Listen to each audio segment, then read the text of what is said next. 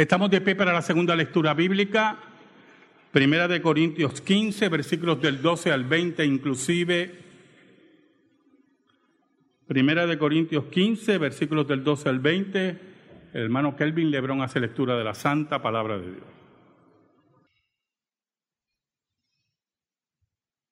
Pero si se predica de Cristo, que resucitó de los muertos, ¿cómo dicen algunos entre vosotros que no hay resurrección de muertos?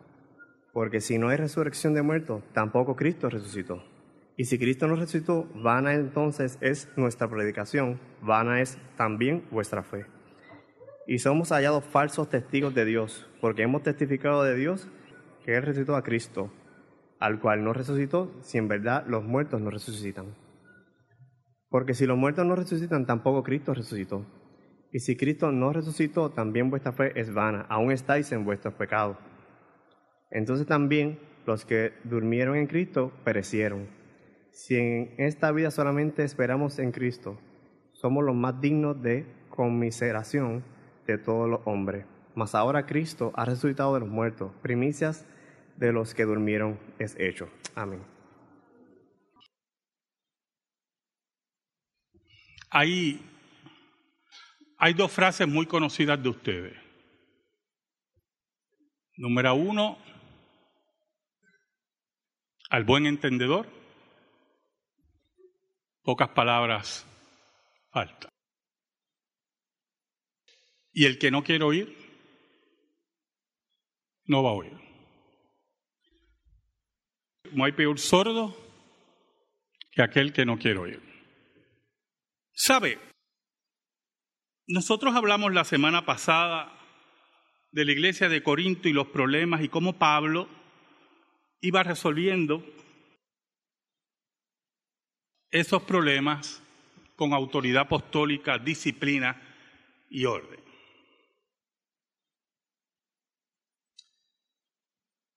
Pero había una característica también en Corinto. Corinto, como le dije, era una iglesia muy problemática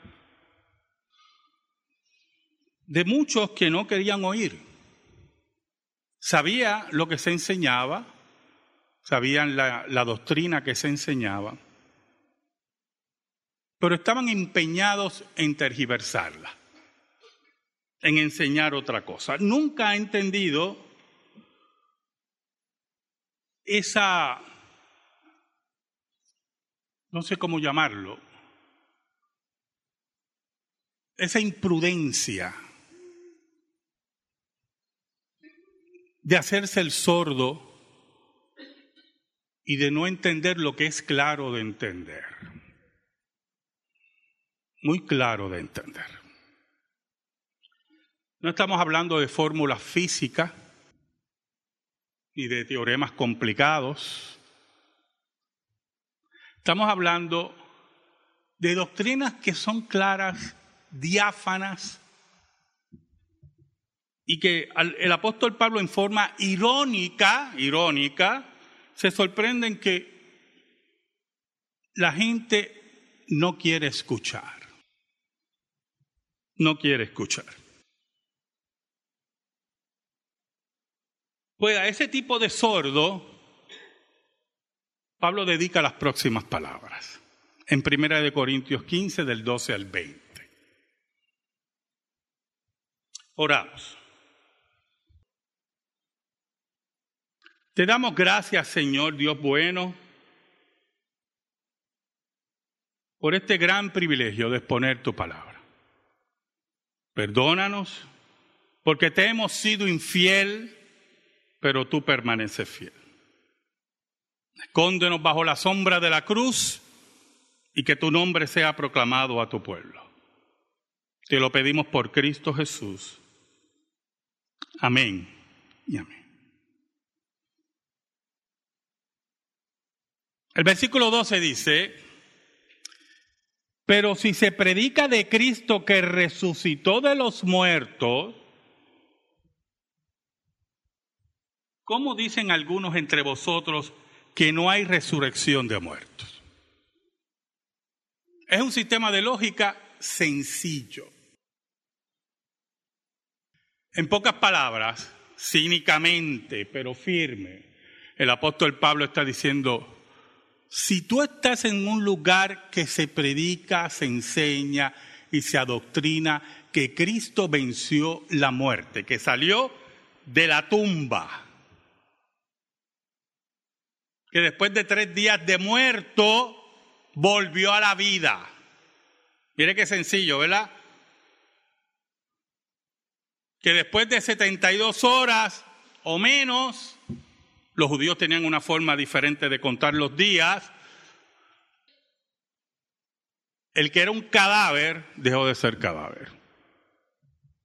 Podemos seguir explicando en diferentes formas, ¿oye? Queremos decir que después de tres días, aquel que fue crucificado, apaleado y murió en la cruz, volvió a vivir. No creo que hay mucha complicación, ¿verdad? Pero había un grupo en Corinto de esos muchachos especiales que algunas veces hay en las iglesias que no quieren escuchar, que no le importa escuchar. Mire qué cosa. Por eso Pablo pregunta, ¿cómo dicen algunos entre vosotros que no hay resurrección de muertos?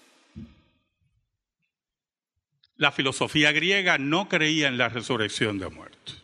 Y como yo he explicado aquí muchas veces y en las clases de seminario y en la escuela dominical y los jueves, la filosofía griega era dicotomista.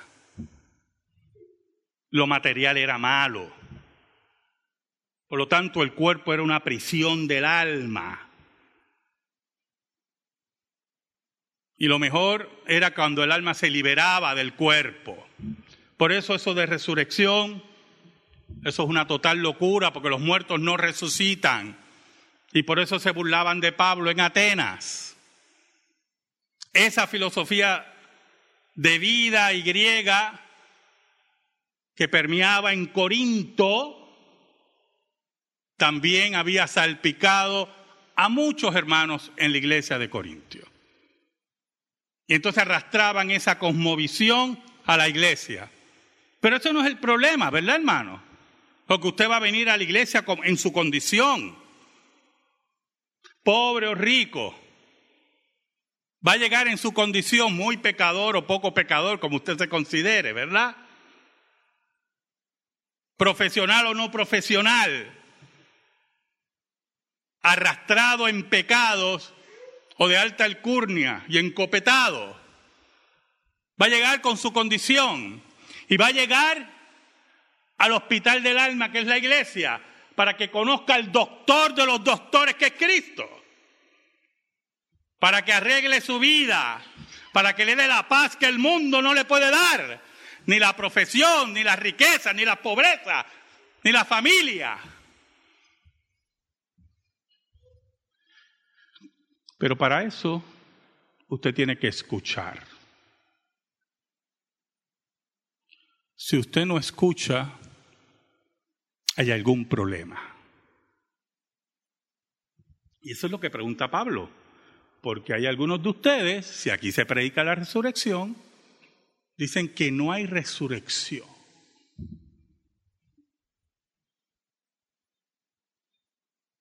Mira el versículo 13, porque si no hay resurrección de muertos, tampoco Cristo resucitó. Entonces Pablo empieza una cadena desde el versículo 12 de pensamientos lógicos apologéticos. Si no hay resurrección, dice Pablo, entonces Cristo no resucitó. Y el problema no es ese. Ese no es el problema, yo hermano. Porque si no hay resurrección, Cristo no resucitó, pues tremendo.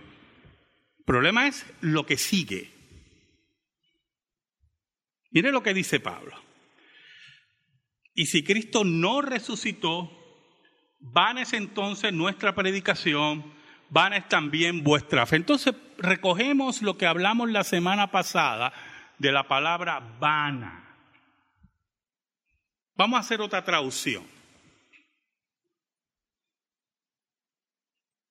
Y si Cristo no resucitó, inútil es entonces nuestra predicación Inútil es también vuestra fe. ¿Y por qué es inútil?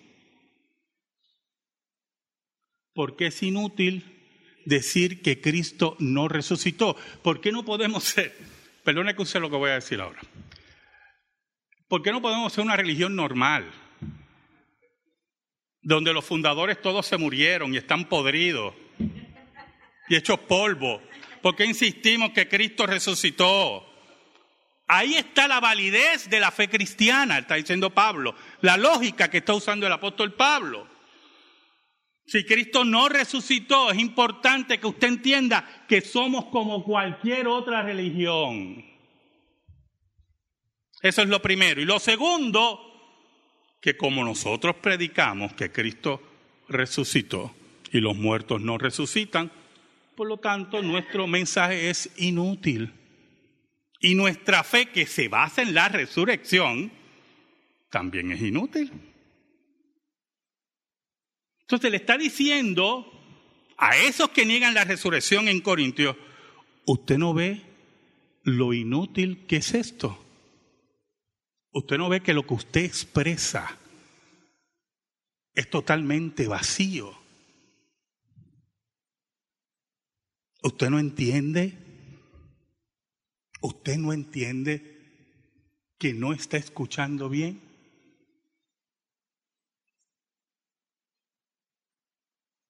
Lo mismo ocurre con cualquier doctrina dentro de la fe reformada.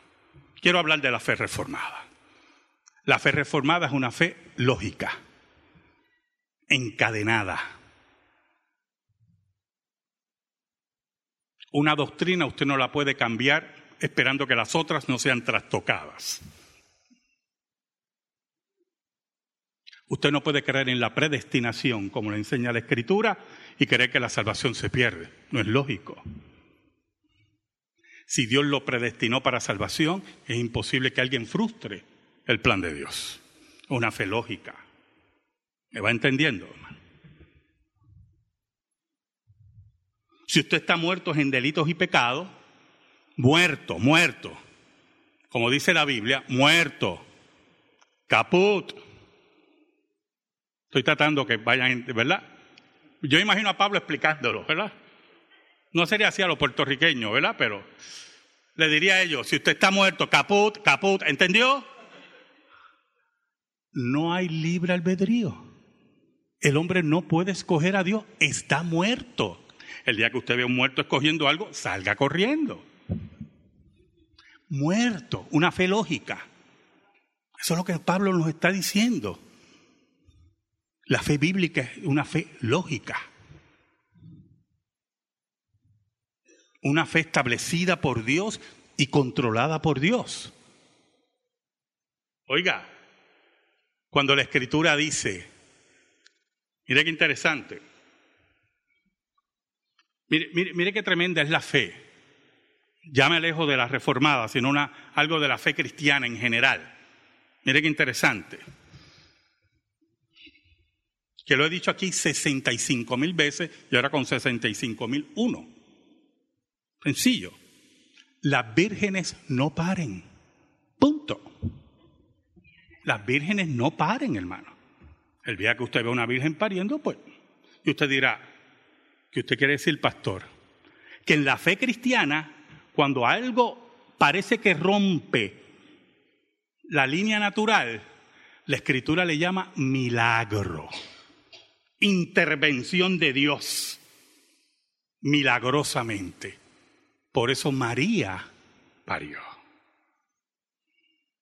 Entonces Pablo le está diciendo a estos muchachos de Corintio, ¿qué pasa en sus cabecitas? ¿Por qué ustedes insisten en algo contrario a la enseñanza que lo que vimos la semana pasada es el Evangelio? el Evangelio.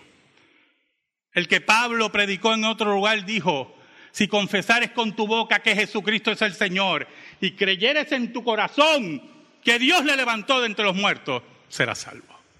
¿Por qué quieres contradecir eso? ¿Por qué insistes en ese pensamiento? En el versículo 15 le dice, mire cómo él sigue y ahora entra en un concepto legal. Muy importante en el imperio romano, lo que va a hablar Pablo ahora. Aparte que nuestra fe sería vana, sería inútil, que ustedes no están oyendo bien, no hay lógica en lo que ustedes presentan, Pablo dice, y somos hallados falsos testigos de Dios, porque hemos testificado de Dios que resucitó a Cristo, al cual no resucitó si en verdad los muertos no resucitan. Entonces nosotros que damos testimonio, esta palabra es muy importante. Cristo dijo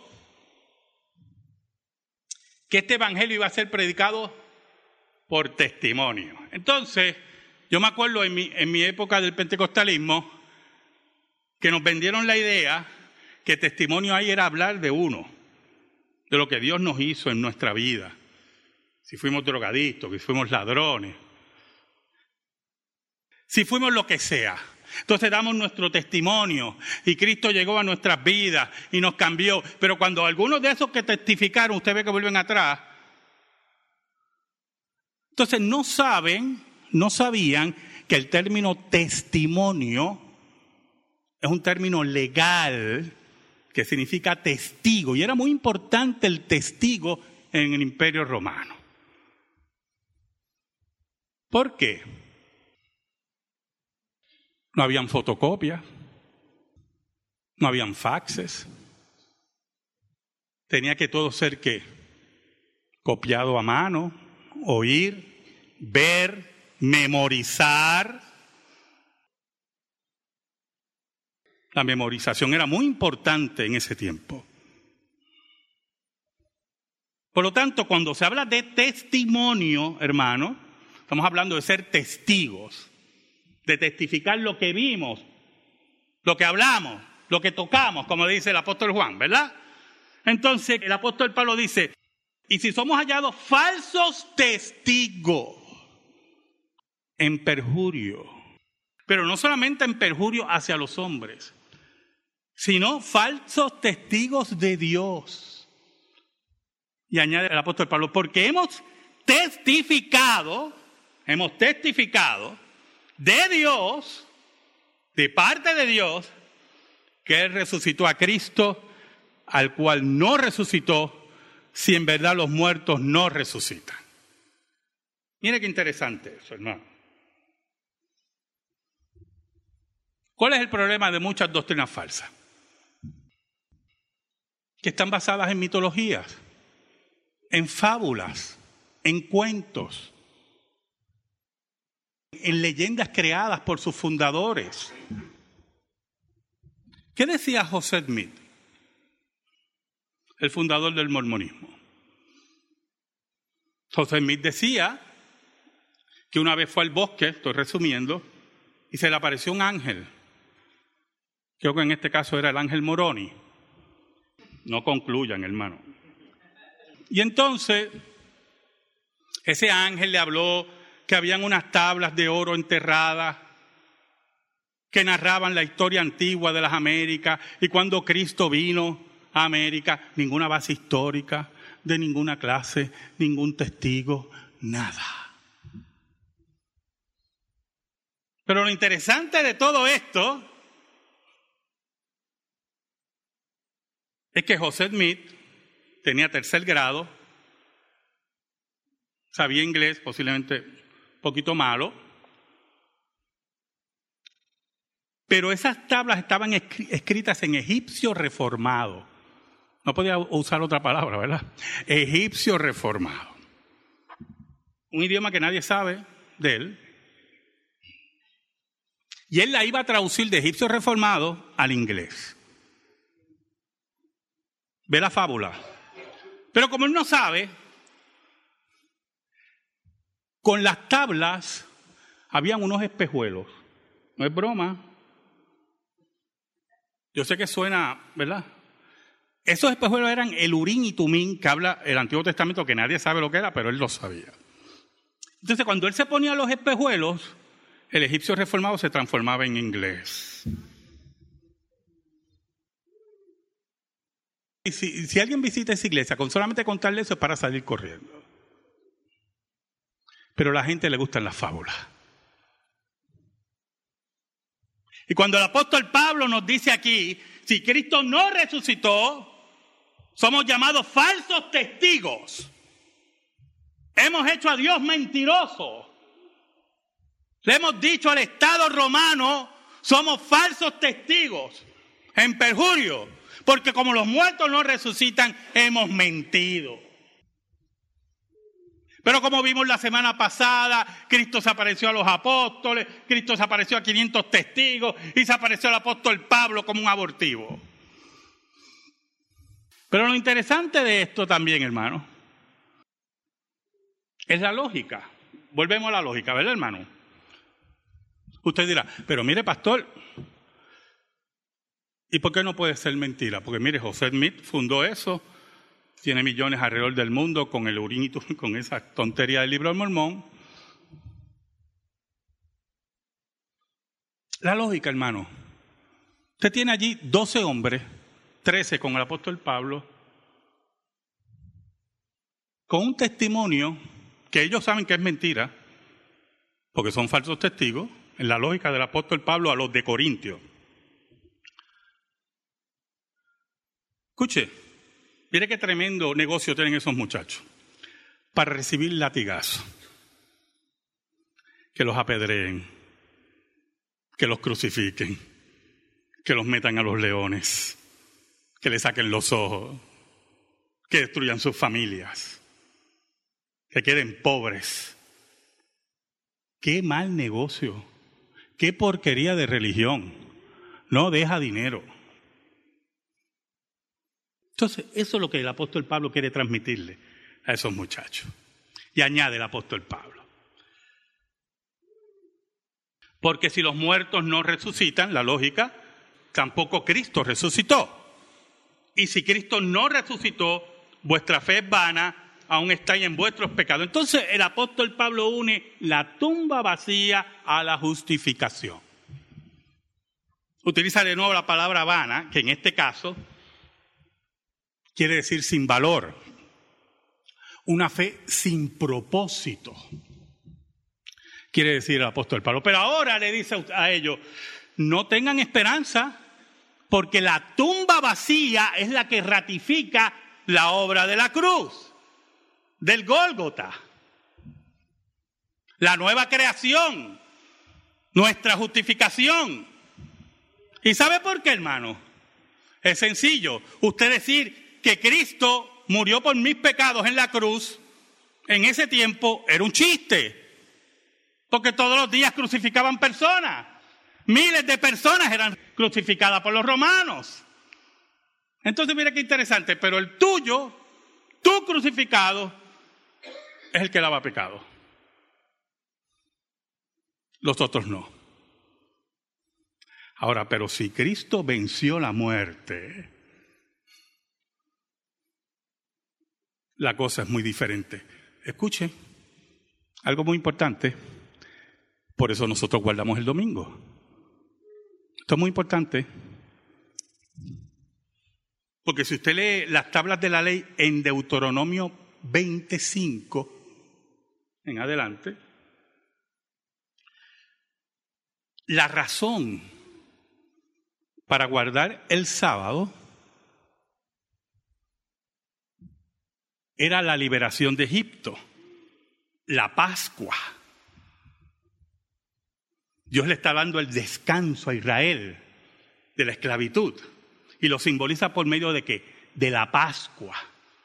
Entonces Dios le dice a Israel en Deuteronomio, porque por eso lo saqué a ustedes de Egipto.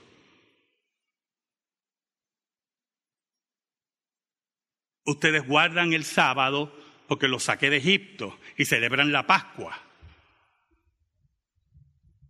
Ahora hay una nueva Pascua, dice el apóstol Pablo. Una nueva Pascua. Cristo es nuestra Pascua, dice el apóstol Pablo. Pero para que Cristo sea nuestra Pascua, escuche, tiene que resucitar. Tiene que vencer la muerte. Y Él resucitó cuando? En domingo. Él es nuestra Pascua, nuestro éxodo. Oiga, Por lo tanto, ya la justificación desaparece, pero desaparece otra cosa, dice el apóstol Pablo. Mira el versículo 18. Entonces también los que durmieron en Cristo perecieron. Dormir en Cristo, un eufemismo para decir que están muertos.